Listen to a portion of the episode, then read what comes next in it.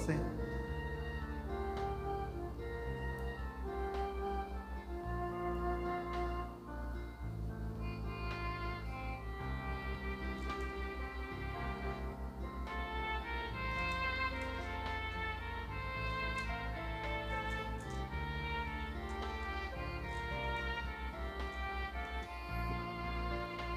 Lucas capítulo 12 y vamos a ver los versículos 13, del 13 al 31. Recuerden que el día de hoy, eh, eh, en el servicio de la tarde, estamos viendo lo que son milagros de Jesús y lo que son las parábolas de Jesús. Y el día de hoy por ahí, ¿qué nos toca leer? Del 13 al 31. ¿Cuál parábola estaríamos estudiando en esta tarde? El rico insensato. Bueno, vamos a, ponernos en pie y vamos a leer esta lectura, mis hermanos. Lucas 12, del, 3, del 13 al 31. Amén. Y dice así la palabra del Señor. Vamos a leerlo todos unidos. Y dice, le dijo uno de la multitud, maestro, di a mi hermano que parta conmigo la herencia. Mas él le dijo, hombre, ¿quién me ha puesto sobre vosotros como juez o partidor? Y les dijo, mirad y guardaos de toda avaricia, porque la vida del hombre no consiste en la abundancia de los bienes que posee. También les refirió una parábola diciendo, la heredad de un hombre rico había producido mucho, y él pensaba dentro de sí diciendo, ¿qué haré? Porque no tengo dónde guardar mis frutos. Y dijo, esto haré derribaré mis graneros y los edificaré mayores, y allí guardaré todos mis frutos y mis bienes. Y diré a mi alma, alma, muchos bienes tienes guardados para muchos años, repósate, come, bebe, regocíjate.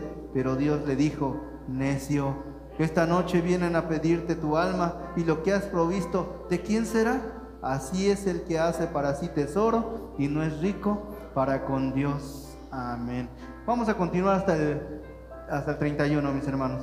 Dice así, dijo luego a sus discípulos, por tanto os digo, no os afanéis por vuestra vida, qué comeréis, ni por el cuerpo, qué vestiréis. La vida es más que la comida y el cuerpo que el vestido. Considerad los cuervos que ni siembran ni ciegan, que ni tienen despensa ni granero, y Dios los alimenta. ¿No valéis vosotros mucho más que las aves? ¿Y quién de vosotros podrá con afanarse añadir a su estatura un codo? Pues si no podéis ni aún lo que es menos, ¿por qué os afanéis por lo demás? Considerad los lirios, cómo crecen, no trabajan ni hilan, mas os digo que ni aun Salomón con toda su gloria se vistió como uno de ellos. Y si así viste Dios la hierba que hoy está en el campo y mañana es echada al horno, ¿cuánto más a vosotros, hombres de poca fe? Vosotros pues no os preocupéis por lo que habéis de comer, ni por lo que habéis de beber, ni estéis en ansiosa inquietud, porque todas estas cosas buscan las gentes del mundo, pero vuestro Padre sabe que tenéis necesidad de estas cosas. Mas buscad primero el reino de Dios, y todas las cosas os serán añadidas. Amén. Vamos a, orar. Bendito Dios y Padre Celestial, en esta hora, Señor, nos ponemos en sus manos y le rogamos que su Santo Espíritu nos dé el discernimiento para poder comprender el mensaje que usted ha preparado para nosotros. Señor, es un gran alimento, se puede percibir. La mesa está servida y solamente le pedimos, Señor, nos permita sentarnos en ella y poder disfrutar, Padre, de esta delicia. Pero no solamente, Señor, que se quede como una enseñanza más, sino que también nos dé la fuerza y sabiduría para ponerlo en práctica y que esta enseñanza transforme más nuestra vida y nos acerque más a su presencia. Se lo pedimos, Señor, en el nombre de Jesús. Amén y amén. Puedes tomar tu lugar, mi hermano. Si el dinero es la medida del corazón, entonces la, encuesta que les voy a dar revela que el dinero está en el corazón de mucha gente. Y yo creo que todos en algún momento hemos visto, no sé, algún experimento, algún video donde hacen esa clase de cosas, donde va una persona y se, se pone en un lugar público y de pronto se cruza con las personas que van pasando y les hace proposiciones. Por ejemplo, ¿qué harías si te entrego un millón de pesos? Si de pronto imagínense una de las hermanas, no sé, Anaí, Monse, Bren, se encontrara a un muchacho y le dijera, ¿sabes qué? Si me dejas darte un beso, te doy 100 mil pesos. ¿Qué pasaría? No estoy diciendo mil pesos, no estoy diciendo 100 pesos. Si les dijera 100 pesos, a lo mejor le daban un cachetadón, ¿sí o no? ¿Sí o no? ¿O sí por 100 pesos? ¿Sí, Ani? ¿Sí, verdad? ¿Sí, Monse? Bueno, pero ¿mil pesos? ¿Cien mil pesos? Nada más, es lo único que les está pidiendo la persona. Un beso, cien mil pesos. Nada más. Solo un beso. ¿Qué pasaría? ¿Vamos, ¿Nos vamos más, más para arriba? Un millón de pesos. Hay integridad, hay honestidad, hay sinceridad en nuestro corazón. Pero cuando escuchamos la cantidad y donde sabemos que tenemos la plena garantía, la plena seguridad de que no va a ser nada más, solamente un beso, solamente un millón de pesos. En aquellos tiempos yo me acuerdo que vi una película que se llamaba Proposición, Proposición Indecorosa. No sé si alguien de ustedes la haya visto. Pero de pronto por ahí un magnate, una persona multimillonaria, le ofrecía a una pareja un millón de dólares por permitir que la muchacha pasara una noche con él. Nada más. Solamente una noche, nada más, no exigía nada más, un millón de dólares. ¿Qué pasaría?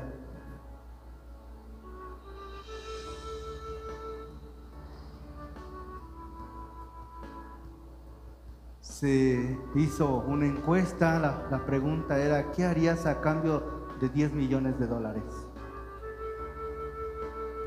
25% eran capaces de abandonar a su familia por 10 millones de dólares.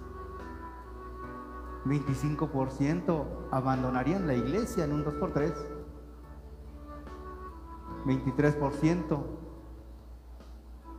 serían capaz, capaces de pasar una noche con otra persona por 10 millones de dólares. Serían el 13% serían capaces de dejar a su pareja, a su esposo o a su esposa por esa cantidad de dinero. El 13% pondrían a sus hijos incluso en adopción. Pero lo más increíble de todo es que por 10 millones de dólares la mayoría haría algo. Seríamos capaces de hacer algo. Dos tercios de los que fueron encuestados estarían dispuestos a hacer una o tal vez varias de esas opciones. Y Jesús tiene la palabra para esto. Esto se llama codicia. Y también nos da la definición de lo que es la codicia. Codicia es la práctica de medir la vida por las posesiones que tenemos. La codicia equivale el valor de una persona con el dinero de esa persona. Si tienes mucho, vales mucho. Si tienes poco, vales poco. La consecuencia de esta filosofía es predecible. Si eres la suma de todo lo que tienes, entonces por supuesto, este, tenlo todo. Ningún precio es muy alto, ningún pago es demasiado elevado. Pero la codicia, la codicia es relativa. La codicia no se mide por lo, lo que cuesta algo, se mide por lo que te cuesta a ti. Si algo te cuesta tu fe o tu familia, ¿no crees que el precio es demasiado alto? ¿No lo crees?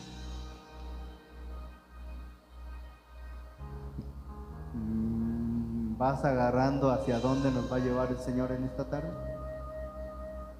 Quédate con esta pregunta. Quizás pueda decir, no hay avaricia en mi vida, pastor. Yo no soy codicioso, pero seamos honestos. ¿Qué serías capaz de hacer por una cantidad de esa, de esa magnitud? ¿Cuántos nos, nos mantendríamos íntegros? Cierra tus ojos. Y vamos a pedir a nuestro hermano César nos guíe en otra oración, por favor.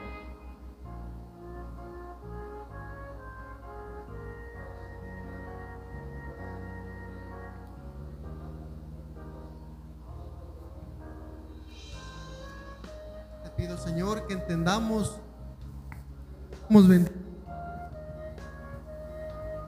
que entendamos, bendito Padre, hacia dónde nos quieres y qué es lo que tú nos quieres decir, bendito Rey.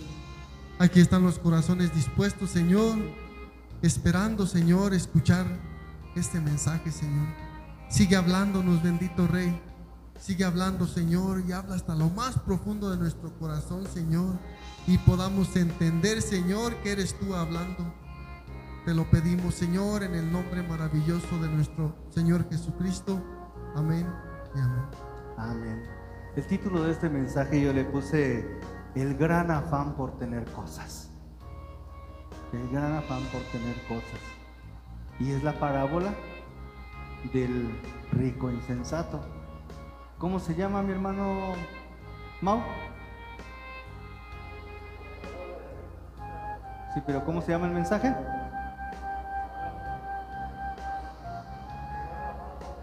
El gran afán por tener cosas. Bueno, en este pasaje Jesús nos advierte acerca de dos problemas y luego nos da el remedio. ¿Cuáles son estos problemas? Que la codicia sale cara. El segundo, la preocupación sale cara. Y el tercero es el remedio. ¿Cuál es el remedio? ¿Quién lo descubrió ahí en, la lectura? Ahí está hablando de tres cosas. La preocupación, la codicia y el, el remedio. ¿Quién lo discernió? ¿Quién lo entendió? ¿Cuál es el remedio, Julio? ¿No? Dios primero, así es. Ese es el remedio, Dios primero. En este capítulo miles de personas estaban reunidas alrededor de Jesús. ¿Recuerdan que, qué fue lo que vimos la semana pasada? ¿Se acuerdan? ¿Quién se acuerda? ¿Qué es lo que vimos la semana pasada? ¿Una cena? De hecho, casi siempre van van conectados los dos mensajes, aunque no sea el mismo pasaje, pero siempre van conectados los, dos, mensajes. Bueno, yo me he fijado en esto. Entonces, este, eh, ¿qué estaba haciendo Jesús la semana pasada? Estaba predicando. ¿A cuántas personas? Cinco mil, sin contar hombres, digo mujeres y niños. Así es. Entonces, era una gran multitud. Y en este capítulo ahora, miles de personas estaban reunidas alrededor de Jesús, sin embargo, Él estaba hablando, en esta ocasión le estaba hablando solo a sus discípulos, pero dejando que la multitud alcanzara a escuchar. Como prácticamente yo me acuerdo que mi, que mi abuelita decía algo, te lo digo a ti Juan, para, lo escuche, para que lo escuche Sebastián, ¿qué significa? Es como cuando dice, estoy diciendo una indirecta, ¿sí o no? ¿Quién no ha dicho una indirecta o a quién no le han dicho una indirecta? ¿Y lo entendemos, sí o no? Pues me imagino que Jesús en esta ocasión lo hizo de esta manera. Estaba hablando con sus discípulos, pero lo estaba hablando de tal manera que se aseguró de que la multitud escuchara. Escuchara. Eh, este es un capítulo de advertencias, pero también de aliento. Así que comencemos con la primera advertencia que Jesús nos hace en este pasaje. El primer punto que dijimos es que la codicia sale cara. Y ahí vamos a tomar los versículos del 13 al 21. Vamos a regresarnos un poquito. Vamos a iniciar el estudio de esta tarde. Quiero que te metas a la historia. Recuerda que Jesús está sentado. Yo me puedo imaginar a Jesús sentado así en una peña alta, los, los discípulos alrededor, pero la multitud, ¿cómo te imaginas la multitud? atenta para ver qué decía, ¿no? ¿Qué está diciendo? ¿Qué está No sé, cállate, cállate, espérate. Y Jesús hablando. Y de pronto cuando Jesús está predicando, se levanta una persona, dice aquí, uno de entre los de la multitud le pidió. Se levantó y fue delante de Jesús y le dijo, maestro, dile a mi hermano que comparta la herencia conmigo. ¿Qué contestó Jesús? Hombre, replicó Jesús, ¿quién me nombró a mi juez o árbitro entre ustedes? Estoy manejando otra versión, no como la leímos al principio, pues tú puedes seguir tu versión, es lo mismo, mi hermano. Nada más que lo estoy manejando de esta manera para que lo podamos entender un poco mejor. Hombre, replicó Jesús, ¿quién me nombró a mi juez o árbitro entre ustedes? Tengan cuidado, le advirtió a la gente. Absténganse de toda avaricia la vida de una persona no depende de la abundancia de sus bienes. En ese momento, un hombre entre la multitud irrumpe o interrumpe a Jesús y le pide que resuelva un problema familiar. Rabino, o sea, los rabinos podían, tenían la autoridad moral, legal y espiritual para este, fungir ahí como, ¿cómo se puede decir? Como juez, como árbitro. Porque se respetaba un maestro, se respetaba un, un rabino. Entonces, un rabino podía ayudar a resolver, a resolver asuntos legales. Pero Jesús se niega a involucrarse en esto. ¿Por qué? Si ustedes se fijan, Jesús se negó. Oye, ¿quién me ha puesto entre ustedes como árbitro? Se está negando. ¿Por qué se negó? Porque él sabía que cualquier respuesta que diera no resolvería el verdadero problema entre estos dos hermanos. Porque ese problema no era cuestión de herencia. El problema que había con esos corazones de los hermanos es que había codicia. ¿Me va siguiendo? Había codicia en sus corazones. Mientras que estos hombres fueran codiciosos, ningún arreglo podría ser satisfactorio. Su necesidad más grande era que sus corazones fueran cambiados. Eso era lo que de verdad ellos necesitaban. No necesitaban que Él partiera la herencia. Ellos estaban necesitando un cambio de corazón. Como mucha gente de nuestro mundo moderno, ellos querían que Jesús hiciera algo por ellos. Pero jamás se preguntaron ellos qué podían hacer por Él o qué podían hacer para Él. Y el mundo moderno piensa de esta manera también. ¿Cuánta gente va a la iglesia buscando a ver qué Jesús le da? Pero ¿cuántas personas vienen a la iglesia diciendo o proclamando que le voy a traer a Dios en esta tarde? ¿Cuántos de ustedes el día de hoy, antes de venir, se pensaron qué le van a ofrecer al Señor? ¿Qué le están ofreciendo al Señor en esta tarde? ¿Qué le vinieron a traer?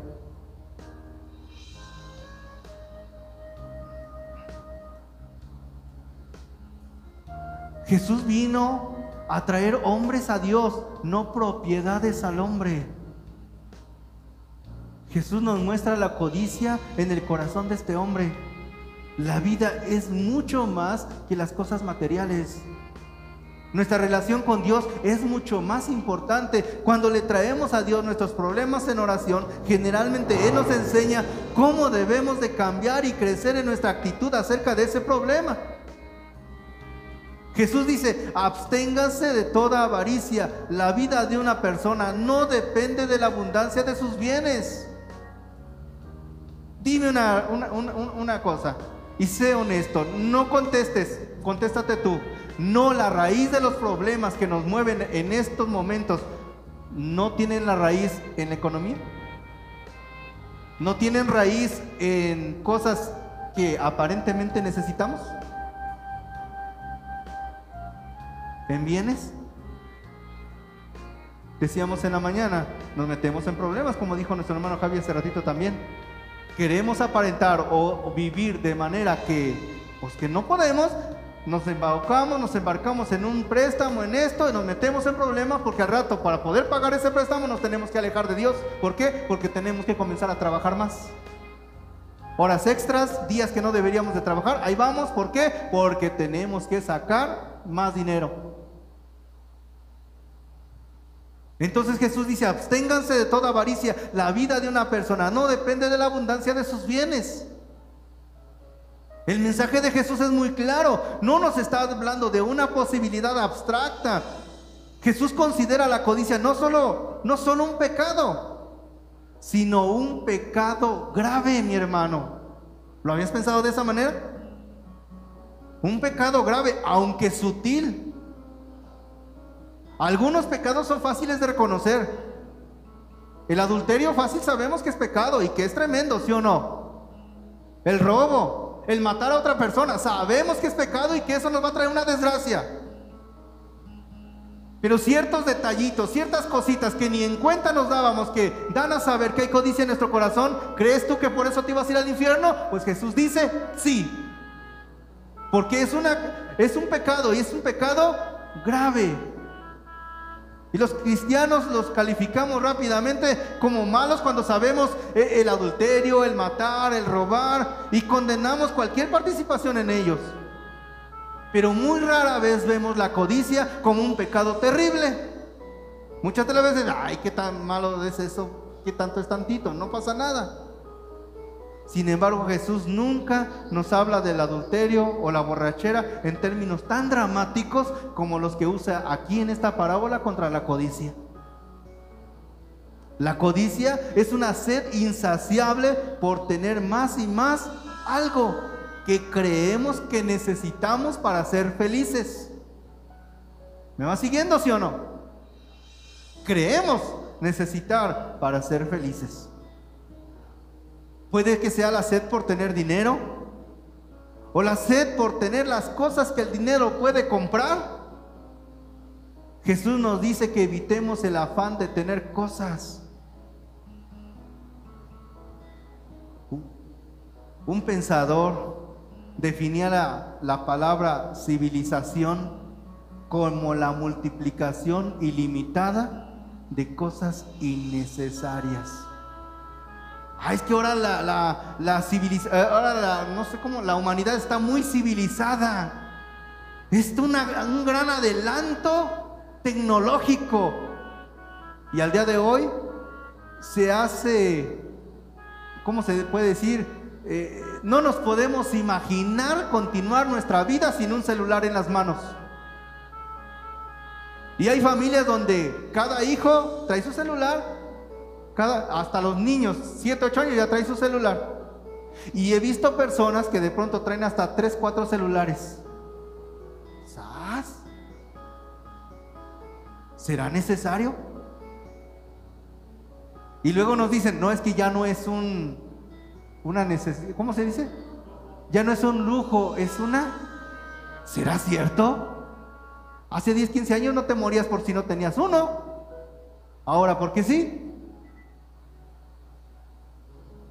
Jesús nos dice claramente que la verdadera vida no depende de la abundancia de nuestras posesiones. Pablo le dice a Timoteo en primera de Timoteo 6:17. Vamos a buscar por favor. Vamos rapidito, creo que está un poquito largo, pero vamos a tratar de resumirlo para no entretenernos este, de más. Vamos a pedir al Señor que sea puntual, que siembre en nuestro corazón la semilla y que podamos entenderlo e irnos a nuestra casa diciendo, no cabe duda, el día de hoy recibí palabra de parte de mi Dios. Amén. 1 Timoteo 6, 17.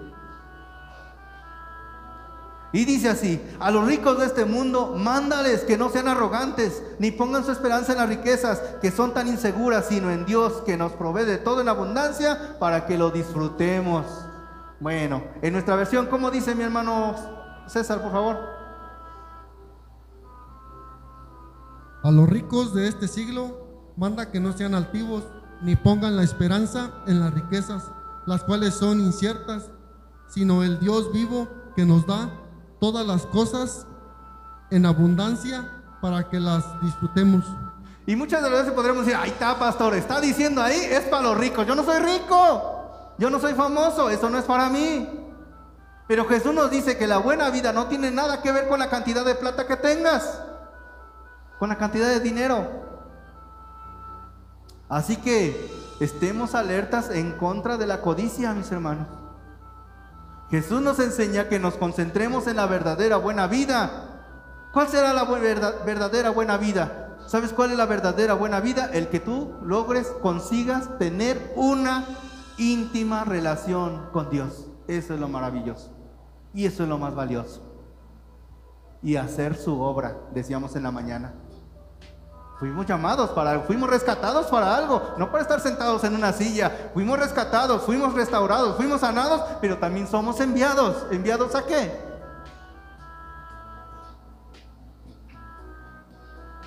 Y esto es totalmente opuesto a lo que nuestra sociedad dice. Las agencias publicitarias gastan millones de dólares para, que te, para tentarnos.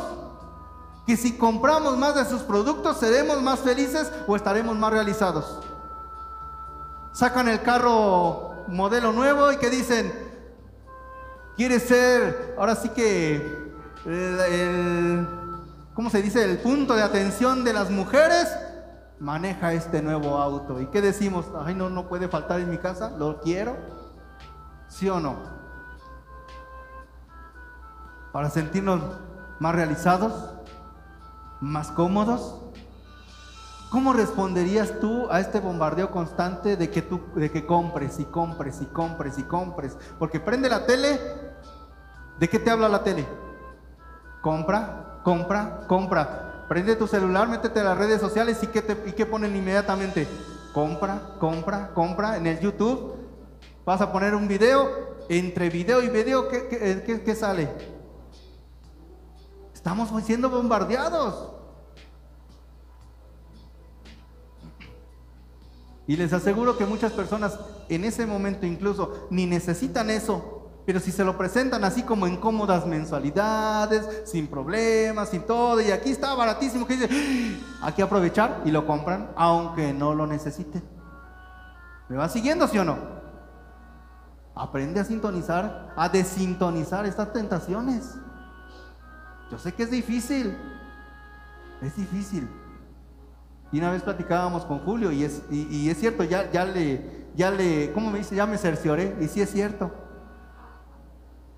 Pon tú en tu celular o pon tu celular así por un ladito de ti y comienza a platicar y di algo que te interese, algo que necesitas en tu casa y verás que en las próximas ocasiones que tú prendas tu celular y te metes a navegar, inmediatamente te comienzan a salir mensajes, anuncios acerca de lo que tú dijiste que tú necesitabas en tu casa.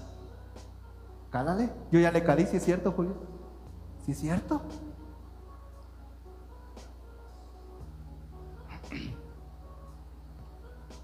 Debemos de ser prudentes, buenos administradores del dinero que Dios nos da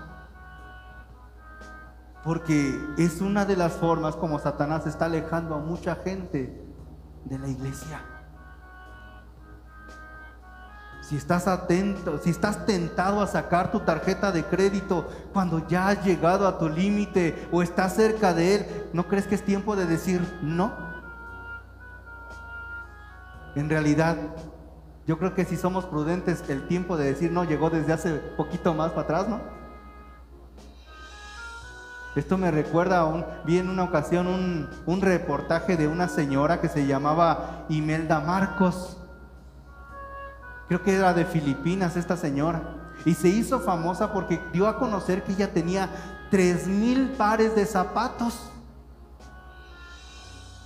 O sea, y con lo que Dios me estaba mostrando acerca de esta parábola y con este reportaje que yo este, me encontré, hombre, el nombre de Imelda Marcos es sinónimo de codicia, ¿o no? Realmente, dime una cosa, a ver hermanas, ¿qué puede hacer una mujer con tres mil pares de zapatos? A ver. Yo creo que a todos nos gustan los zapatos, pero tres mil pares. ¿A dónde los pones? Primeramente, ¿dónde los vas a guardar? Tres mil pares. Dice, aún si te cambiaras de zapatos ocho veces al día, todos los días, por 365 días, no podrías alcanzar a ponerte los tres mil pares de zapatos en un año. Sin embargo, el síndrome de Imelda Marcos funciona a través de todos los niveles sociales y económicos. Y pueden creer que hoy en día hay un museo allá en ese lugar, en las Filipinas, en honor a los zapatos de Imelda Marcos. Ahora Imelda es considerada la mejor coleccionista de zapatos del mundo. Así que la codicia se le cambió de nombre y ahora se le llama coleccionista. Árale. Decíamos en la maña, Vamos a hablar acerca de codicia y vamos a decir que yo no soy codicioso. ¿Ya estás agarrando por donde el Señor nos está hablando? ¿Verdad que hay codicia en nuestro corazón? Quizás tú digas, ay, pastor, tres mil, pues no. Pero esto mételo a lo demás, no solamente en zapatos. Hay muchas cosas que tú en realidad ni siquiera necesitas, pero que los tienes ahí. Y te esfuerzas y gastas y haces un sinfín de cosas por tenerlo. Pero aún así, no, comprenderemos el verdadero sentido de la codicia si la vemos simplemente como una cuestión de cantidad y no de actitud. No tanto son los tres mil pares de zapatos, es la actitud que tenía esa señora. No es tanto la cantidad de lo que tú tengas en tu casa, es la actitud que te mueve. Es la actitud. Porque los más pobres pueden ser más codiciosos. ¿O no? Mientras que los ricos pueden evitar la codicia. Y yo lo he visto, he conocido personas que tienen mucho dinero y no, hombre, para que suelten un peso, dicen, no, lo piensan mil veces. ¿En serio?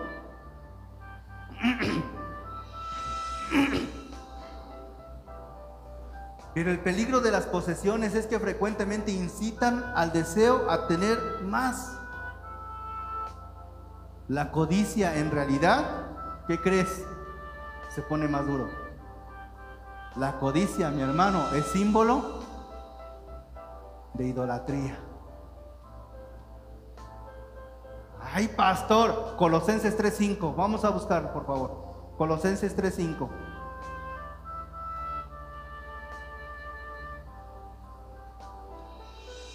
Colosenses 3, 5.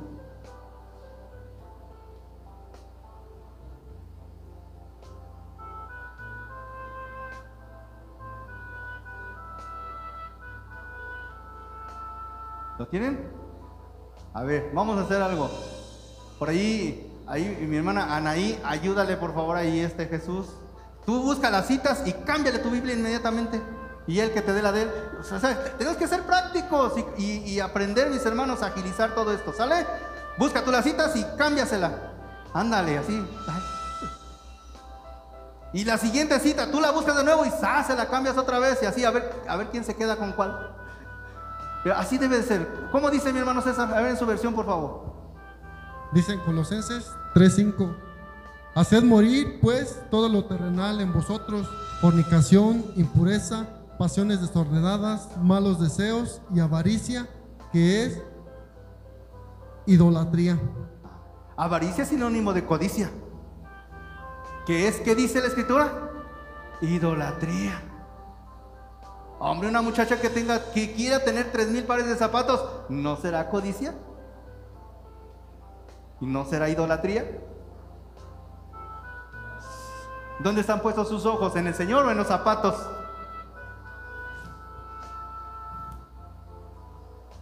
Cuando ah, encontré también otro, otro reportaje donde cuando en la ciudad de Pompeya fue excavada en 1748, encontraron un cuerpo de una mujer que había sido preservado por las cenizas del volcán Vesubio cuando este hizo erupción. Sus pies estaban mirando hacia el portón de la ciudad, pero su cara estaba volteada mirando hacia atrás en dirección a algo que yacía allá, em, más allá de su mano extendida. El tesoro que sus dedos tiesos habían tratado de alcanzar eran una bolsa de perlas. Tal vez se le había caído a ella misma mientras corría por su vida o tal vez las había visto en el lugar donde otra persona la había perdido. De cualquier forma, a pesar de que la muerte estaba a sus talones y que su vida dependía de que saliera de la ciudad rápidamente a toda velocidad, la mujer no había podido desprenderse del hechizo de esas perlas. ¿Y qué pasó? Esa mujer, ¿qué era lo que necesitaba en ese momento? Correr, salvar su vida. Pero la forma en cómo quedó, ¿qué, qué dice? ¿Qué le importó más? A costa de su propia vida. Se había volteado para recogerla y la muerte le dio su recompensa. Pero no fue la erupción del volcán que hizo que ella deseara esas perlas más que a su vida. La erupción simplemente preservó su actitud de codicia. ¿Me va siguiendo? Esta vida no se trata solo de cosas materiales, mi hermano. Por alguna razón nosotros pensamos que la vida sí consiste de la, de la abundancia de bienes y posesiones. Mucha gente trata constantemente de amasar más y más dinero pensando que cuando lleguen a cierta meta económica encontrarán satisfacción y contentamiento. La realidad es que las cosas materiales no nos llenan totalmente, no satisfacen lo más profundo de nuestros corazones. Yo me acuerdo cuando yo inicié mi negocio, yo recuerdo que antes de, yo trabajaba en un rancho particular, de allá para el lado del 4 de Altamira. Yo era el encargado de la, de la bodega de todos los accesorios agrícolas. Yo soy, bueno, en ese tiempo era técnico en mantenimiento de maquinaria agrícola. Yo era el encargado de todo eso. Y en ese tiempo, ¿saben cuánto me pagaban? 17 pesos al día. Dices, qué bárbaro, pastor, se va a hacer rico. No, pues era buena lana. Porque ahí había albañiles, había los que se iban al campo, los que estaban ahí con, en los establos, y al más que ganaba le daban 10 o 11 pesos. Era lo que más ganaba. El que sacaba poquito más eran los maestros que empedraban, porque esos les pagaban por metros. Había veces que si se esforzaban, si iban antes de amanecer y después de anochecer, sacaban sus 14, 15 pesos al día. Y yo ganaba 17 pesos. Entonces, pero para mí no era suficiente. Yo quería las cosas bellas de la vida. Por otro lado, me acuerdo que en ese tiempo mi papá ganaba el doble en su negocio. Él ya estaba encarrilado en el negocio del pollo. Y él ganaba el doble. Era el dueño de su propio negocio, así que pensé, si yo pudiera ganar lo que mi papá gana, si pudiera llegar a 34 pesos al día, no, pues ya, éxito total. ¿Y qué crees? En poco tiempo llegué a esa cantidad. Poco, poco tiempo después llegué a esa cantidad y no sentí que había logrado mucho. Yo quería más. Y cuando volví a doblar esa cantidad, dos años después, todavía no sentía que había logrado ningún éxito. ¿Sabes por qué? Porque la codicia es insaciable y nunca te llena. Siempre quieres más. Y te digo algo, el estar en ese estatus no es garantía de que estés bien en todos, los, en todos los niveles de tu vida, en todas las áreas de tu vida. Porque por estar afanado en eso, pierdes de vista lo más importante. ¿Me va siguiendo? Vamos a continuar con el verso 16. Entonces Jesús les contó esta parábola.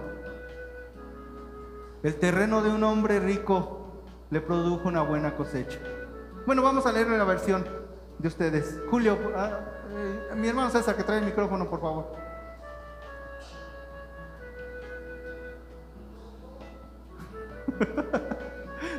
a ver, díganle por favor ahí.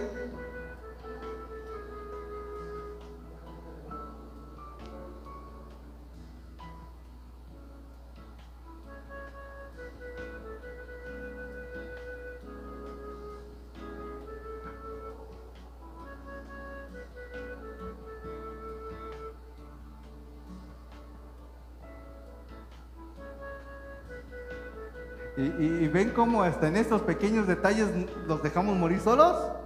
¿Dónde está el compañerismo? Nadie lo tenía. Sale pues, sale mi hermano César. Sí. También le refirió una parábola diciendo, la heredad de un hombre rico había producido, había producido mucho. Hasta el 21, por favor. Y él pensaba dentro de sí diciendo, ¿qué haré porque no tengo dónde guardar mis frutos? Y dijo, esto haré, derribaré mis graneros y los edificaré mayores, y allí guardaré todos mis frutos y mis bienes. Y diré a mi alma, alma, muchos bienes tienes, muchos bienes tienes guardados para muchos años. Repósate, come, bebe y regocíjate.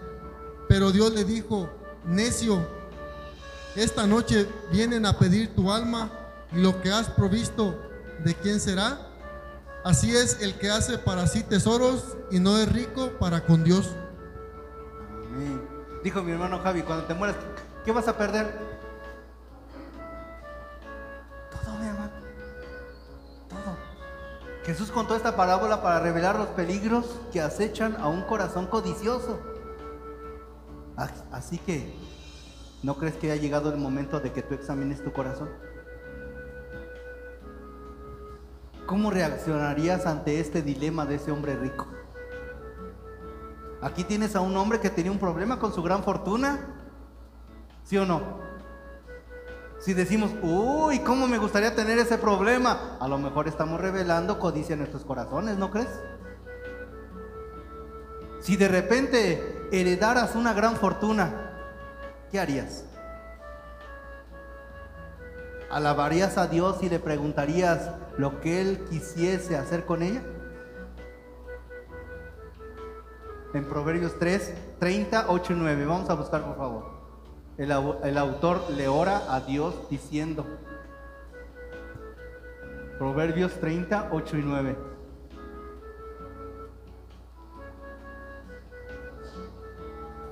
¿Lo tienen?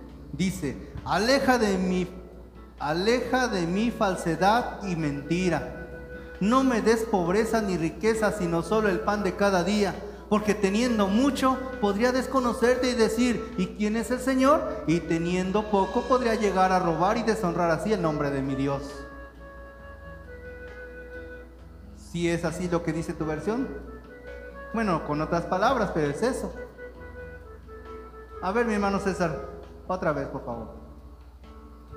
Dice Proverbios 3, Proverbios 30, 8 y 9.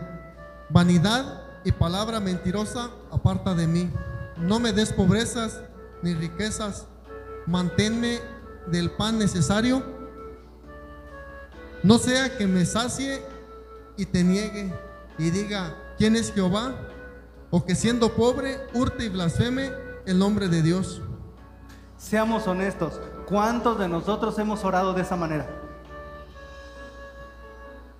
Todos pedimos prosperidad, ¿sí o no? Todos le pedimos, Señor, prospérame, Señor, ayuda a mi negocio, Señor, dame trabajo. Todos pedimos prosperidad. Pero sabes una cosa, en la prosperidad también hay mucho riesgo. El dinero puede asfixiar la palabra de Dios, creando trampas y tentaciones, dándote un sentido de seguridad falsa. Muchas de las veces nos sentimos seguros porque traemos la carterita llena. Y nos sentimos desnudos cuando nuestra carterita anda vacía. ¿Qué sinónimo es esto en nuestro corazón?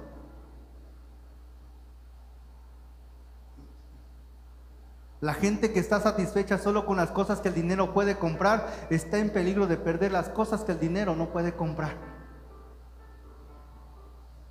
¿Me va siguiendo? Este hacendado vio su fortuna como una oportunidad para darse gusto. Él no pensó en, en, otros, mucho menos pensó en Dios. ¿Por qué? Porque él en su corazón era una persona codiciosa. ¿Cómo responderías tú a la decisión del hombre rico? Dirías, buen trabajo, ahórralo todo para el futuro. Pero Jesús vio egoísmo en todo lo que este hombre hacía. Y para remate, Dios le llamó como necio. Necio. El hombre rico de esta historia murió antes de que pudiese gozar de su gran fortuna. Planear para el futuro, prepararnos para la vida antes de la muerte es muy sabio, mi hermano. Pero descuidar la vida después de la muerte es una tragedia. Si tú acumulas dinero solamente para enriquecerte, sin preocuparte de ayudar a otros, entrarás a la eternidad con las manos vacías. Mi hermano Javi dijo que cuando fuéramos presentados ante Dios, solamente dos palabras, dos preguntas nos iban a hacer allá. ¿Y solo dos? La primera, ¿qué hiciste con mi hijo? Y la segunda, ¿qué hiciste con lo que te di?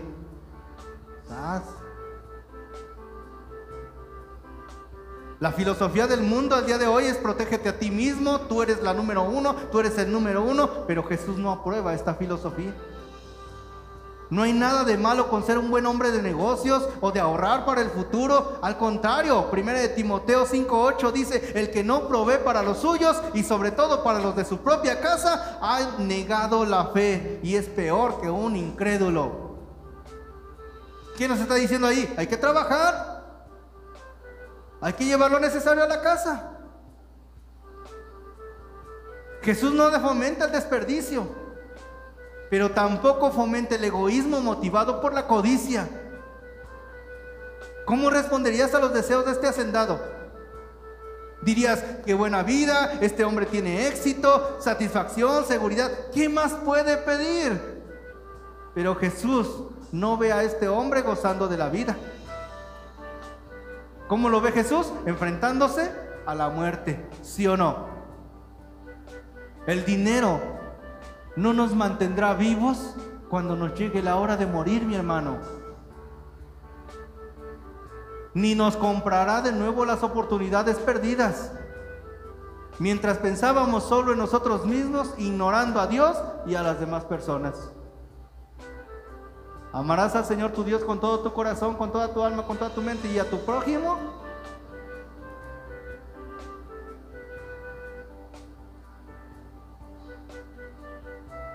Eh, un teólogo escribió en su diario, un hombre es de lo más rico cuando sus placeres son los más baratos. Y también dijo, un hombre es rico en proporción a la cantidad de cosas que puede dejar de lado. Y otro teólogo nos recuerda también algo que dice, no se trata de posesiones, sino de deseo. Un hombre puede tener mucho dinero y no tener codicia, mientras que otro puede no tener tanto dinero, pero tener mucha codicia en su corazón. ¿Me va siguiendo? el texto donde dice, eh, la raíz de todos los males es el amor, no es el dinero, no es el dinero. Decíamos en la mañana, si Dios te bendice, bendito sea el Señor, tómalo como una bendición y disfrútalo.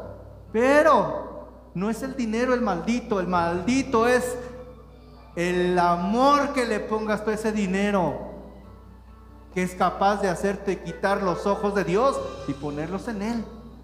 ¿Me va siguiendo? Platicábamos en una ocasión con Julio y decía que sus jefes por ahí, pues, ¿qué familia tenían Julio? ¿Relación? ¿Cuál era su objetivo? Casas, trabajo, dinero, puesto, Así es la codicia, mi hermano. Y te va envolviendo poco a poco, poco a poco. En esta parábola Dios llama a este rico hacendado necio.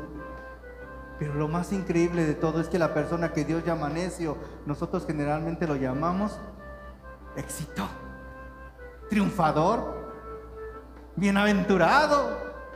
¿Sí o no? Una persona que merece ser envidiada.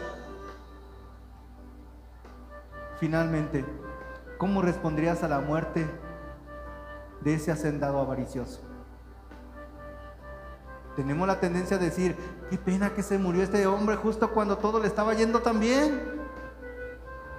Qué pena que no pudo terminar su buena obra, su gran obra. Pero la tragedia más grande no es lo que dejó atrás, sino lo que tenía por delante. La eternidad sin Dios. Este hombre vivió sin Dios y murió sin Dios. Y su fortuna fue simplemente un incidente en su vida. ¿Sabes algo? Y nos lo dijo nuestro hermano Javi, a Dios no le va a impresionar jamás nuestro dinero. Jamás. ¿Qué significa ser rico delante de Dios? Significa reconocer con agradecimiento que todo, que todo proviene de Él. Y luego usar todo lo que Él nos da, no solo para nuestro propio bienestar, sino para el bienestar de otros y para la gloria de Dios. ¿Me va siguiendo?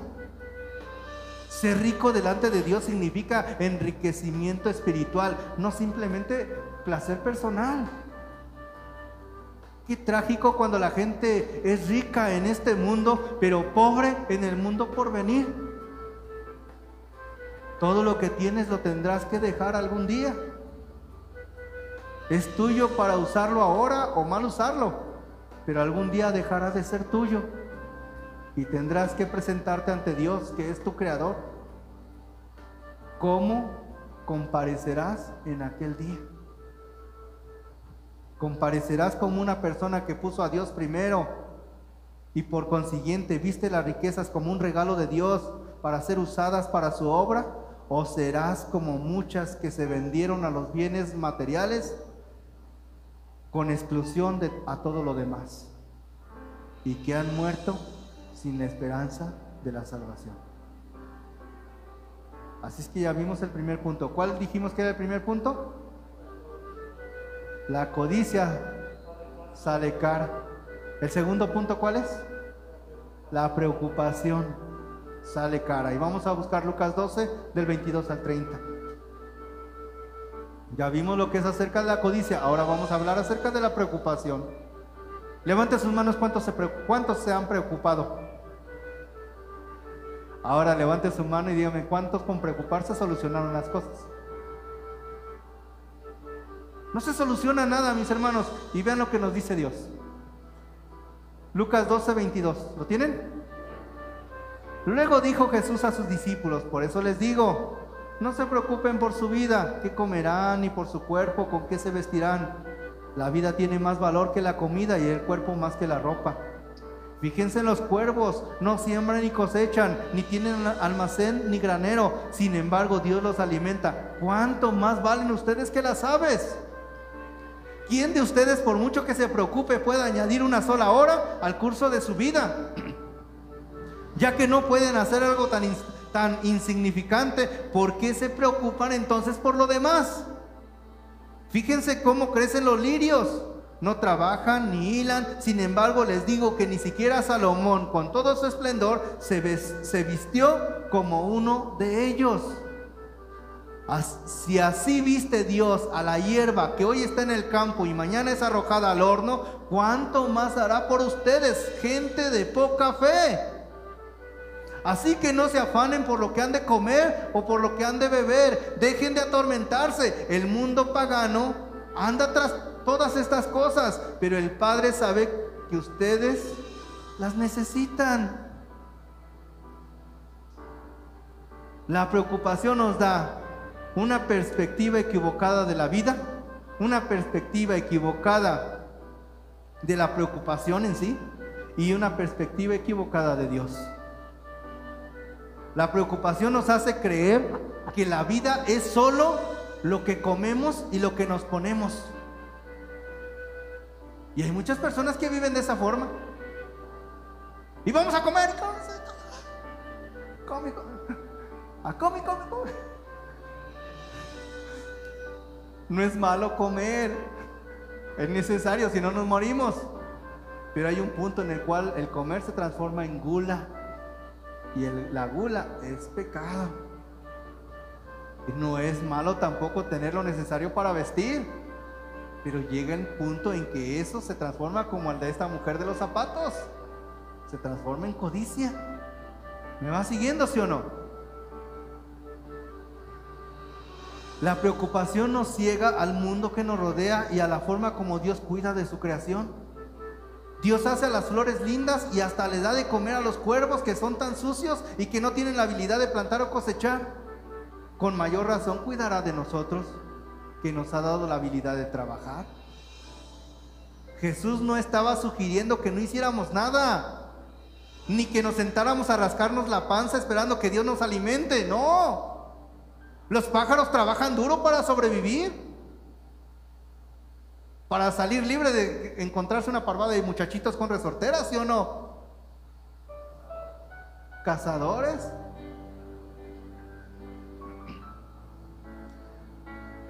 Más bien lo que Dios quiere es que confiemos en Él y cooperemos con Él usando las habilidades y oportunidades que Él nos da.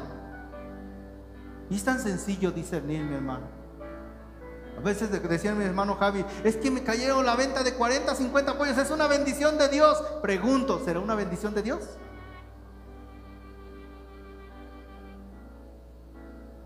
Una ¿Dios te va a bendecir para que lo dejes? ¿Sabías tú que también Satanás bendice? Y el objetivo de Satanás va a ser alejarte de la iglesia, alejarte de Dios. Y que eso que tú ves como bendición, ¿te has preguntado si provendrá de Dios o provendrá del otro?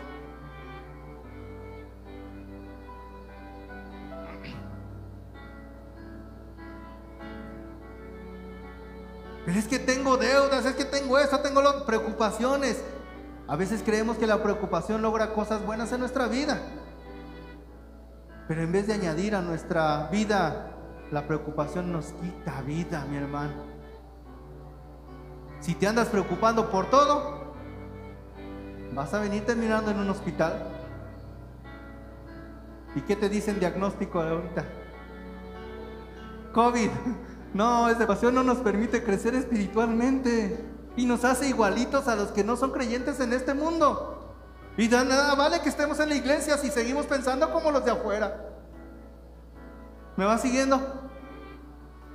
¿Cómo vamos a poder ser un buen testimonio a un mundo perdido y alentar a otros a que pongan su fe en Jesucristo si nosotros mismos estamos dudando de Dios mismo?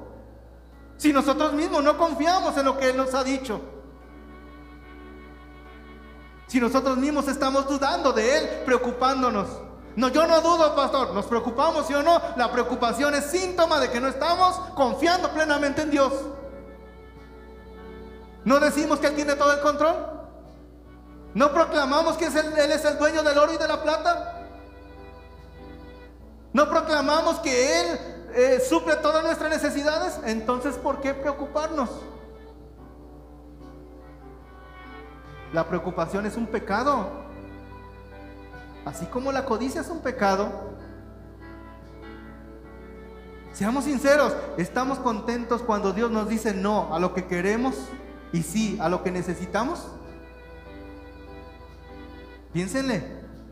Porque Dios siempre contesta las oraciones, siempre. No hay una sola oración que no sea contestada.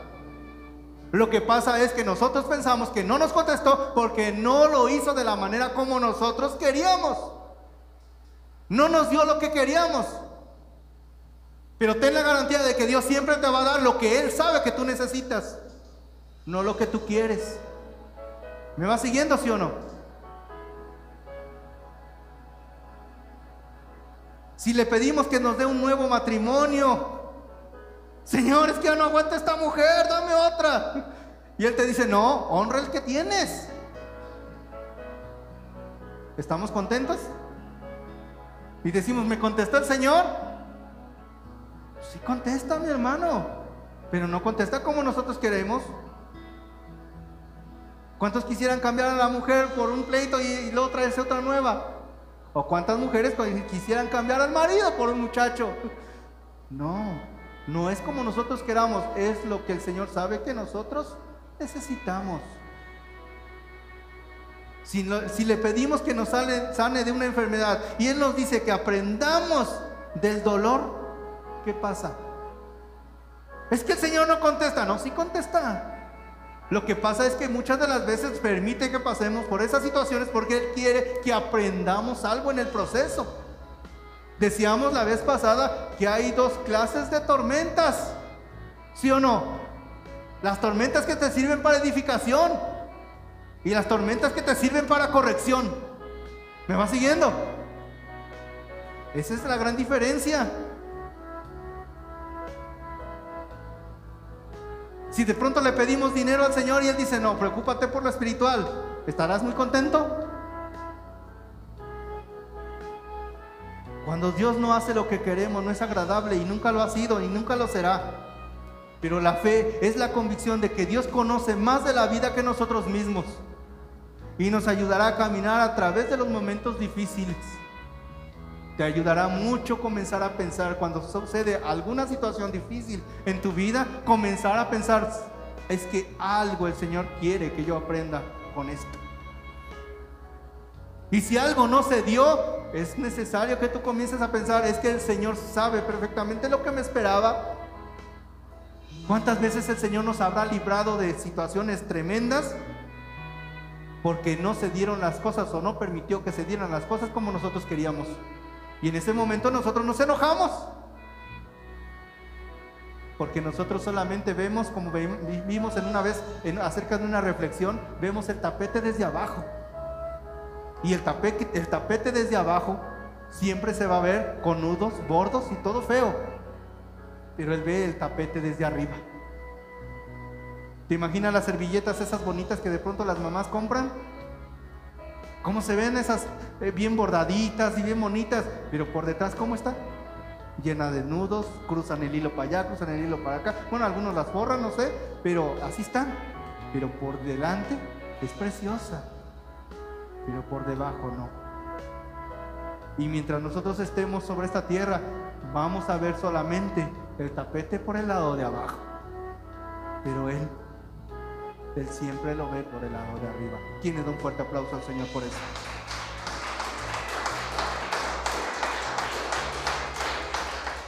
Si comienzas a pensar de esta manera, vas a comenzar a caminar de manera distinta en los momentos difíciles.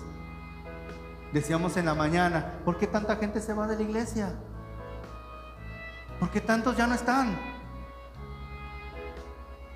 Aprendamos a ver la vida de esta forma y entendamos, estamos en una vida real. ¿Me va siguiendo, sí o no? Una vez un doctor le dijo a una señora mayor que estaba sumamente preocupada y agobiada por la condición de su hijo. El doctor le dijo, mi querida señora, usted se está preocupando, preocupando demasiado por su hijo. Una vez que usted ya ha orado por él, como lo hizo, y se lo encomienda a Dios, entonces no debería seguir tan ansiosa. ¿Qué dice Filipenses 4:6? No se inquieten por nada. Es un mandato ilimitado. Significa, no se inquieten. ¿Por qué dijimos? ¿Qué es nada? Por nada. Y, primera de Pedro 5.7 dice, depositen en Él toda ansiedad porque Él cuida de ustedes. ¿Cuánta ansiedad? ¿Qué es toda? toda. Y el, doctor continúa diciendo, en mi propia vida, yo chequeo mis oraciones de esta manera, señora. Después de haberle entregado a Dios mi preocupación, si me retiro como lo hizo Ana, ¿cómo lo hizo Ana? ¿Se acuerdan cómo estaba Ana pidiendo? en el templo? De tal manera que el sacerdote la corrió pensando que estaba borracha. ¿Cuál sería su manera de estar pidiendo? ¿Te la puedes imaginar? Pero dice que después de que habló con el sacerdote y la despidió en paz, ella se fue tranquila y no volvió jamás a pensar en eso. ¿Cómo fue su oración? En fe, mi hermano. ¿Cómo son tus oraciones? Porque si, tus oraciones son el que tú depositas todo al pie de la cruz, tú pones todo en las manos del Señor, agarras y te vas, y te vas a dormir, estás vuelta para allá y vuelta para acá, déjame decirte que esa no fue una oración de fe. ¿O sí? ¿Verdad que no?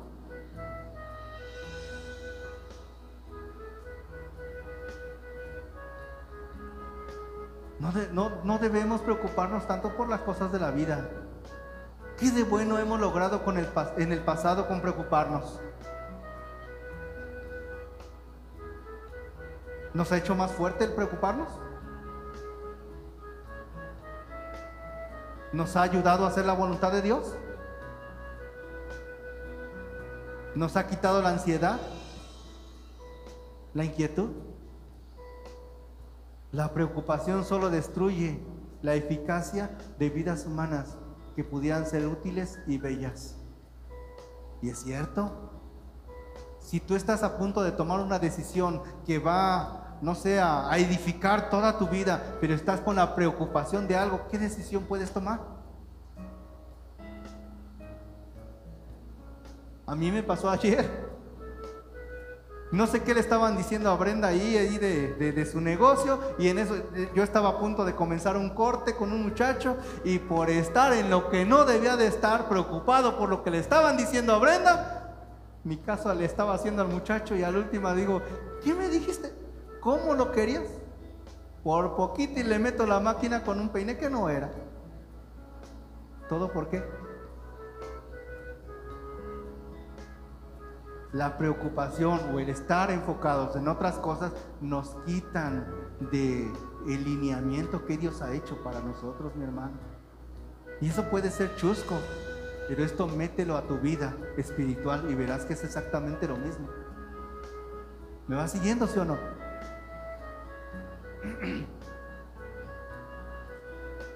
Vivir intranquilos teniendo preocupaciones y ansiedades está absolutamente prohibido por nuestro Señor Jesucristo.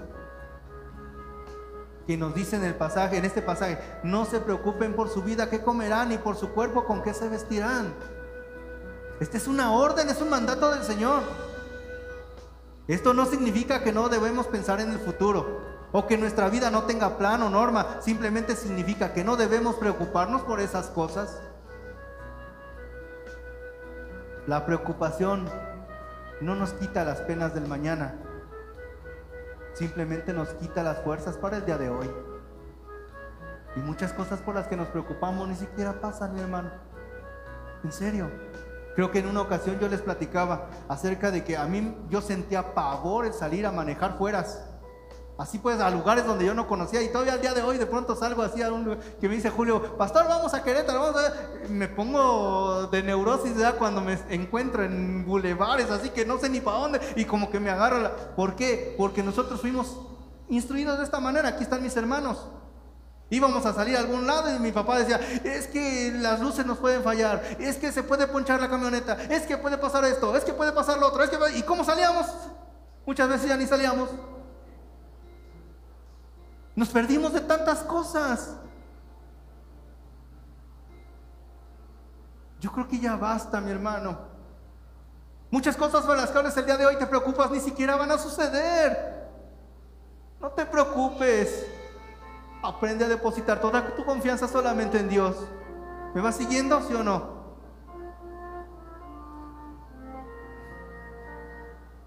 La preocupación te va a servir.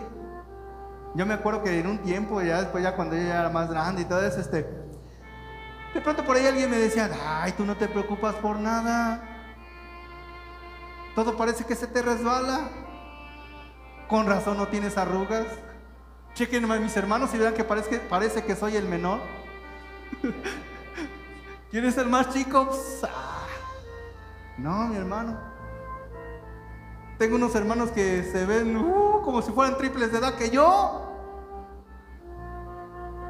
Es maravilloso confiar en Dios, mi hermano, hasta en eso. Porque una persona que no confía en Dios y se preocupa por todo, hasta arrugas le salen. Y se va malhumorada.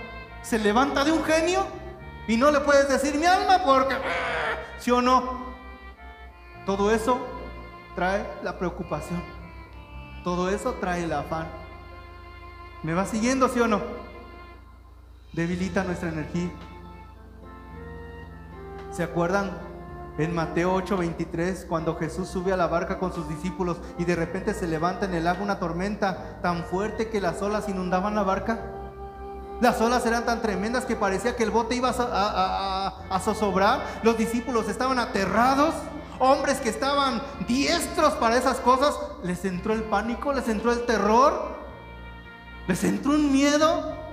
Pensaban que las olas los iban a tirar fuera de la borda, que se iban a ahogar. Pero en medio de la tormenta, un, orme, un hombre dormía plácidamente. Ahí en esa barca un hombre estaba durmiendo. A unos metros de ellos. ¿Quién era ese hombre? ¿Y quién es Jesús? El mismísimo Dios. El príncipe de paz. Jesús no solo demostró paz a través de todas las pruebas que pasó en esta tierra, sino que Él también nos ofrece esa paz si caminamos con Él. Él nos llevará de la mano a través de las tormentas y luchas de la vida.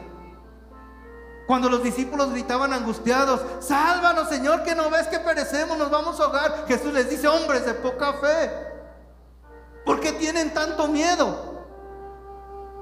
Y con una simple orden le dice al mar, cálmate, le dice al, al viento, cálmate, al mar, cállate, aquíétate. ¿Y qué pasa? Todo quedó completamente tranquilo, callado, en paz. Lo increíble es que los discípulos se habían olvidado de un detalle importantísimo. Se habían olvidado de que Jesús, el Dios hecho hombre, se encontraba en medio de ellos. Y muchas de las veces eso se nos olvida a nosotros también.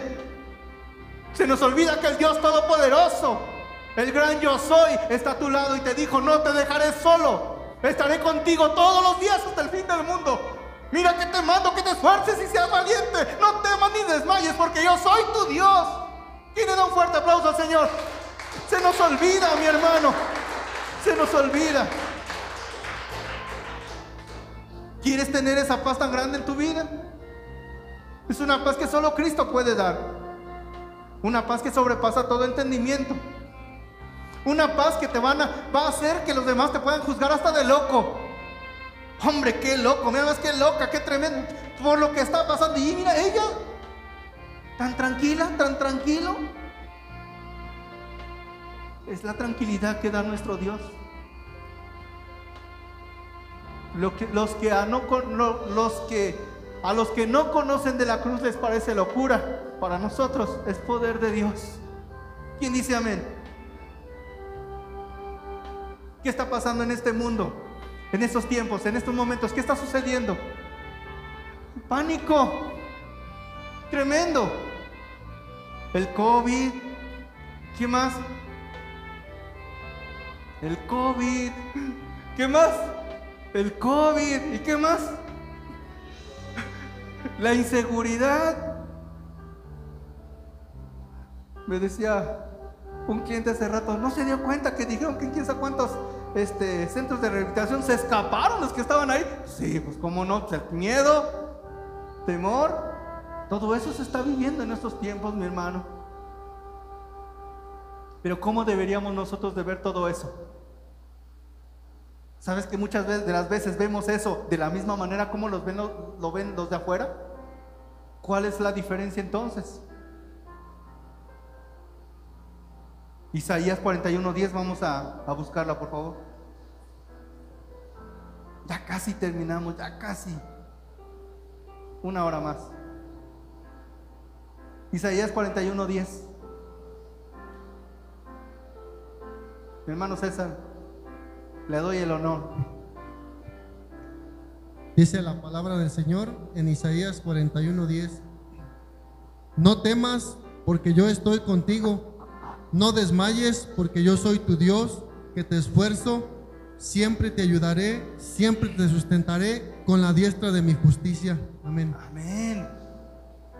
¿Cuántas veces los hijos de Dios están preocupados y angustiados porque creen que sus oraciones no están siendo contestadas? ¿Cuántas veces hemos visto a Dios obrar de una forma mucho más grande de lo que esperábamos? Dios nunca toca el corazón con una prueba sin tener un regalo mayor en mente. Eso es garantizado. Pastor, es que usted no sabe por lo que estoy pasando. Pues no sabré por lo que estás pasando, pero sí sé que Dios puede hacer cosas grandiosas en medio de eso que está sucediendo. Porque Él es Dios. Y nunca va a ser algo que te destruya. Siempre va a procurar lo mejor para sus hijos. ¿Cuánto lo creen? También pienso, ¿saben que hay un antídoto para la, para la preocupación? Dijimos hace ratito, ¿cuántos de nosotros nos hemos preocupado en alguna ocasión? Muchos, todos nos hemos preocupado, tenemos preocupaciones. Y entonces, ¿cómo le hago, pastor, para no preocuparme? ¿Sabes cómo puedes hacerle? El mayor antídoto para la, para la preocupación es la gratitud.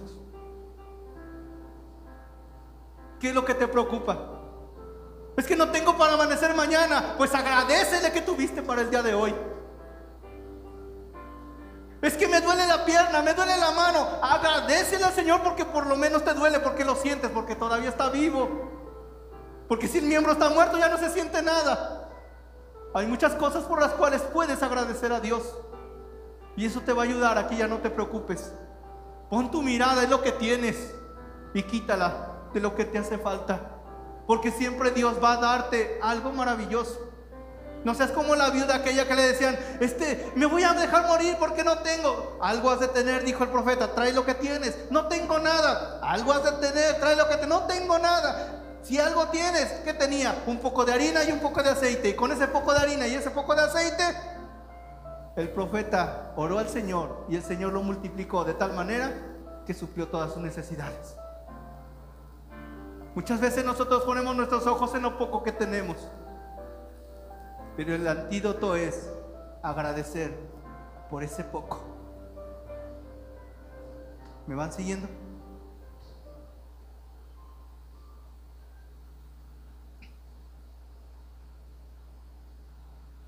La gratitud es el antídoto para la preocupación.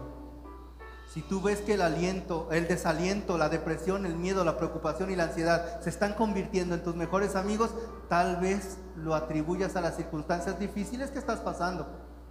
Pero déjame decirte que por muy difícil que sea tu situación o la etapa de la vida que estás viviendo, tu estado de ánimo tiene más que ver con la necesidad de ser agradecido que con las circunstancias.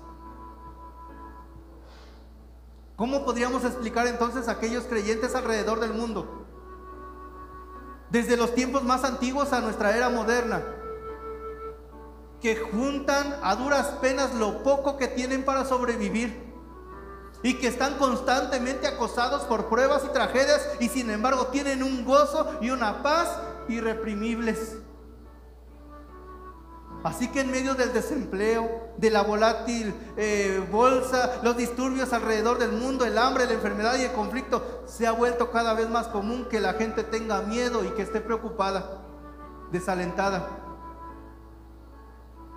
Hasta a veces de sentir como si Dios lo hubiese abandonado. Debemos de cultivar la disciplina espiritual de la gratitud. ¿Qué tan agradecido, agradecido eres? ¿Cuánta gratitud hay en tu corazón, en tu vida?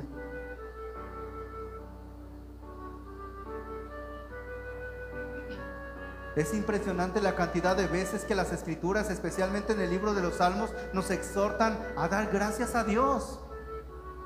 Y sabes algo que me sorprendía, que muchas veces los salmos que dicen, engrandece alma mía Jehová, y no olvides ninguno de sus beneficios. Y en esos momentos el salmista estaba pasando por situaciones tremendas. ¿Cuándo es cuando debes de aprender a dar gracias? Cuando todo está bien. Eso lo hace cualquiera, mi hermano. Cuando todo está es miel y dulzura, eso lo hace cualquiera. ¿Sabes qué es lo que impacta? Cuando aprendes a dar gracias en medio de la necesidad. Cuando aprendes a dar gracias en medio del problema más tremendo que estés pasando. ¿Qué es lo peor que te puede pasar en esta vida? La muerte. Y sabes, cuando optas por esta actitud, aún en medio de la pérdida de un ser querido, puedes levantar tus ojos al cielo y quizás con lágrimas en los ojos, pero decirle al Señor, gracias, gracias por el tiempo que nos dejaste compartir con mi ser querido. Gracias por lo que tú me diste. Gracias. ¿Se podrá, mi hermano? Sí se puede. Y eso es lo que va a marcar la diferencia en nuestras vidas. La gratitud. Yo nunca he visto, he ido al panteón, no una vez, varias veces y ahora con el ministerio más veces. Había algo que siempre le decía a Chole, hay dos cosas que no me gustan visitar, que son los hospitales y los panteones. Pero como pastor, pues ahora tengo que estar. Y he ido al panteón y no he visto ninguna sola lápida que diga murió de preocupación. ¿Ustedes se han visto alguna? Que diga murió por preocupación. Pero sabes una cosa, en muchas lápidas esa debería esa frase debería estar. Porque la preocupación es la raíz de muchas enfermedades. La preocupación es la raíz de muchas pérdidas. Cuando nos preocupamos, estamos dando a entender que tomamos las responsabilidades de algo que solamente le corresponde a Dios. Si realmente no puedes manejar una situación, ¿por qué tratas de manejarla? Y si no puedes cambiarla, ¿por qué te preocupas entonces? La gente sabrá que vives en completa eh, estado de ansiedad, decíamos hace ratito, hasta por las arrugas que hay en tu rostro. ¿Lo crees? ¿Por el tono de tu voz? ¿Por tu actitud negativa? Y por la falta de alegría en tu espíritu. La gente se dará cuenta si eres una persona preocupona. Deja de ser así y comienza a confiar en Dios. Y sea agradecido y tu perspectiva cambiará. Entonces ya vimos los dos puntos primeros. Perdón. ¿Cuál fue el primero? La codicia sale cara. La segunda, el segundo punto, la preocupación sale cara. Nos queda el tercer punto para terminar. ¿Cuál es? Lucas 21, 31. El remedio. ¿Cuál es el remedio para no ser codicioso? ¿Cuál es el remedio para no ser eh, aniquilado por la preocupación? Lucas 12:31, por favor. ¿Lo tienen? ¿Cómo dice mi hermano César? Dice la palabra, dice la palabra, 12:31. Dice la palabra del Señor, Lucas 12:31. Mas buscad el reino de Dios y todas estas cosas os serán añadidas. Amén. Aprende a buscar primero las cosas de Dios y todo lo demás será añadido. Entonces se trata de qué? De prioridades. Dios es primero. Busca primero el reino de Dios. Él se ocupará de todas las cosas que tú necesites y lo pones a Él en primer lugar. Así de sencillo. Pero ¿qué si tú no lo pones en primer lugar? ¿Qué pasará? Te pasarás la vida tratando de tener más de esto, más de aquello y nunca estarás satisfecho. Buscar el reino de Dios significa hacer a Jesús Señor y Rey de tu vida. Él debe controlar todos los aspectos de tu vida, tu trabajo, tu diversión, tus planes, tus relaciones, todo. No seamos como aquellas personas que solamente le permitimos entrar a algunas áreas de nuestra vida, pero en ciertas áreas le decimos no, no, Dios tiene que cambiarlo todo. Todo. Queremos ser personas diferentes, entonces deja que el Señor comience a actuar en todo, en todas las áreas.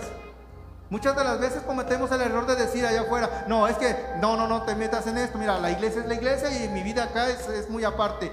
Ahí está el error. Por eso las vidas no cambian, porque queremos hacerlo de Dios a un lado y nuestra vida personal a otro. No, trata de meter las cosas de Dios a tu vida personal, a tu vida completa, y entonces tu vida comenzará a cambiar. Y ya no serás de aquellas personas que la gente dice, uh, para ser hermano como ese, no, déjame, yo no quiero ser así. Comenzarás a ser personas que realmente la gente diga, wow, qué maravilloso Dios tiene esa gente porque yo la conocí.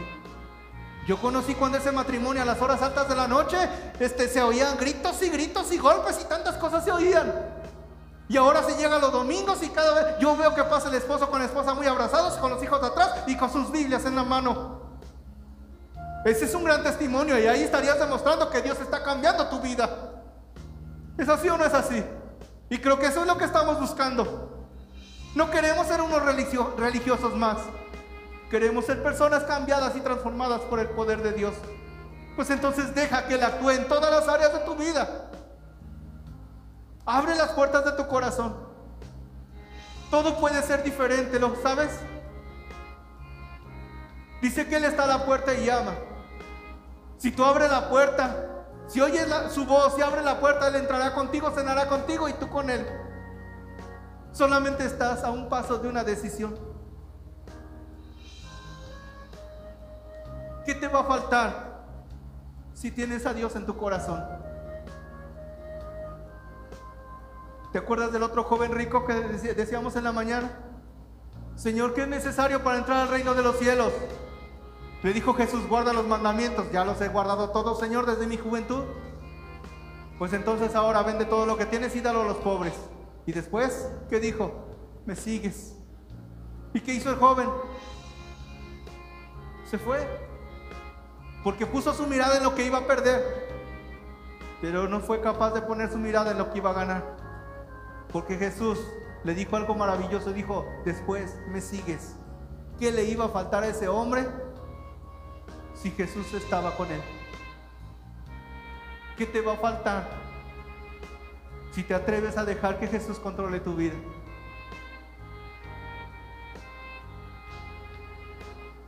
Conclusión. Pongamos nuestras prioridades en orden, mis hermanos. Evitemos el gran afán de tener tantas cosas. Toda esta discusión comenzó por cosas. Comenzó con un hombre irritado porque su hermano no quería compartir la herencia. ¿Te acuerdas que así comenzamos el estudio el día de hoy? Ese hombre que se acercó y diciéndole a Jesús, Señor, este, mi hermano no quiere compartir la herencia conmigo. ¿Qué dijo Jesús? ¿Y yo qué? Porque no era una, cuestión de dinero, no era cuestión de herencia, era cuestión de corazón, cuestión de actitud. Y muchos de los problemas que estamos pasando en estos momentos no es cuestión de tanta cosa, es cuestión de actitud. Es cuestión de qué es lo que nosotros hacemos, cómo actuamos, la actitud que tenemos. Nuestra prioridad debe ser más elevada.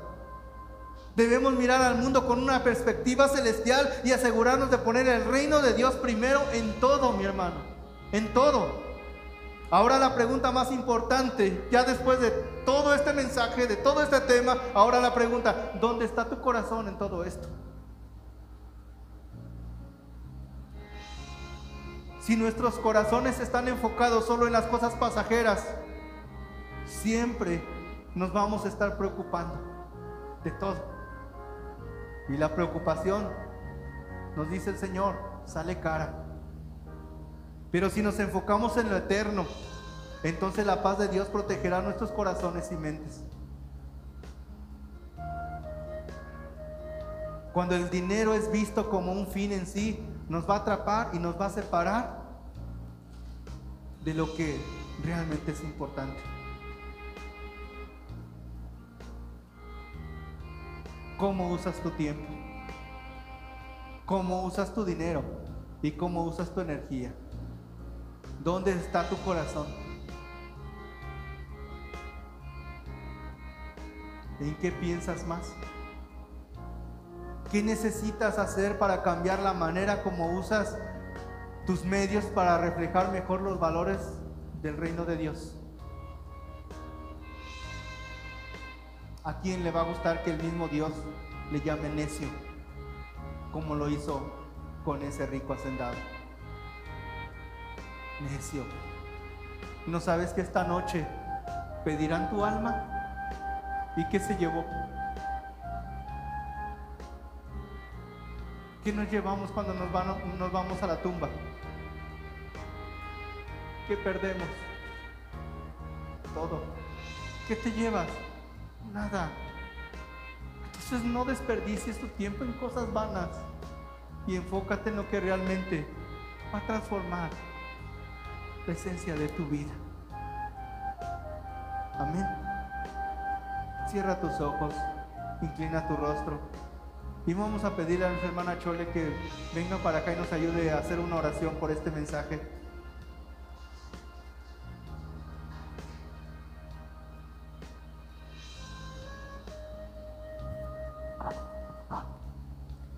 A partir de ahora podrías escoger límites en vez de lujos para que tu tesoro sea invertido en el cielo. Podrías cultivar compasión en vez de codicia.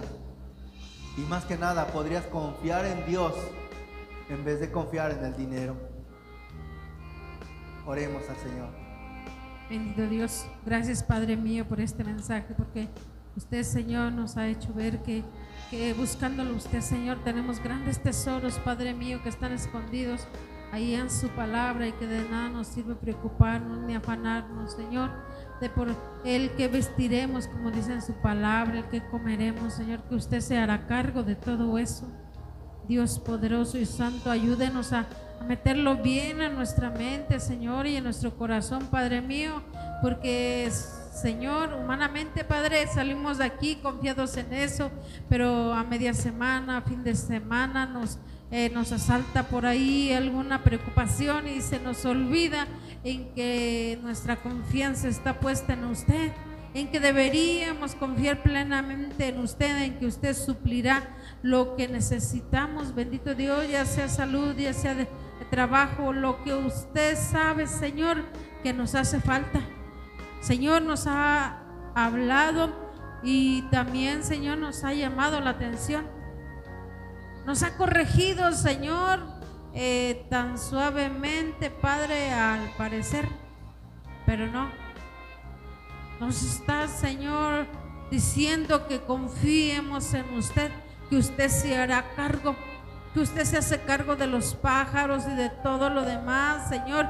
Y entonces, ¿por qué de nosotros no si somos creación de sus benditas manos? Padre eterno, eh, Ayúdenos, Señor, a conservar este mensaje dentro de nosotros, a conservarlo día a día, Señor, que no se nos pase con los afanes de este mundo, Señor, con el diario vivir, con los problemas que hay, con la inseguridad, con, con la falta de trabajo, con tanta cosa que nos rodea, bendito Dios. Somos a veces tan frágiles y olvidamos que usted, usted, el Dios y Señor de los cielos, el dueño del oro y de la plata, el que con una sola palabra le ordenó a la tierra que salieran árboles que dan semilla y que dan fruto. Con una sola palabra suya se hizo todo esto, Padre mío. ¿Por qué no habría de cuidar de nosotros que nos hacemos, Señor, creyentes de usted? que le buscamos, Señor. Poderoso Padre, gracias. Gracias, Señor, por este mensaje. Gracias, amado Dios. Pero una cosa más, Señor. Una cosa más, bendito Dios. No tenemos por qué quedarnos con este mensaje, Señor, porque es de bendición Provéanos, Padre bendito, el corazón que está dispuesto a atesorarlo y los oídos que están dispuestos a escuchar esta bendición, estas buenas nuevas que usted nos ha dado a nosotros, a Señor, a compartirlas con otras personas para que Señor también lo busquen a usted, Dios poderoso. Proveamos a todos y cada uno de los que estamos aquí, Señor, de un corazón receptor, Padre, de unos oídos atentos a lo que se les va a decir. Se lo pedimos, Padre, en el precioso nombre de su bendito Hijo, nuestro Señor Jesucristo, y le damos las gracias, Señor, porque esta palabra, toda esta palabra estuvo respaldada. Cita tras cita nos fue dando donde está todo lo que nos estuvieron diciendo y todo está ordenado como usted lo sabe hacer. Gracias, bendito Señor. Gracias, bendito Dios, por todas sus bendiciones. En el precioso nombre de nuestro Señor Jesucristo. Así sea. Nos ponemos en pie, mis hermanos, para depositar las, las ofrendas y los diezmos. Le pedimos a Monse que nos ayude a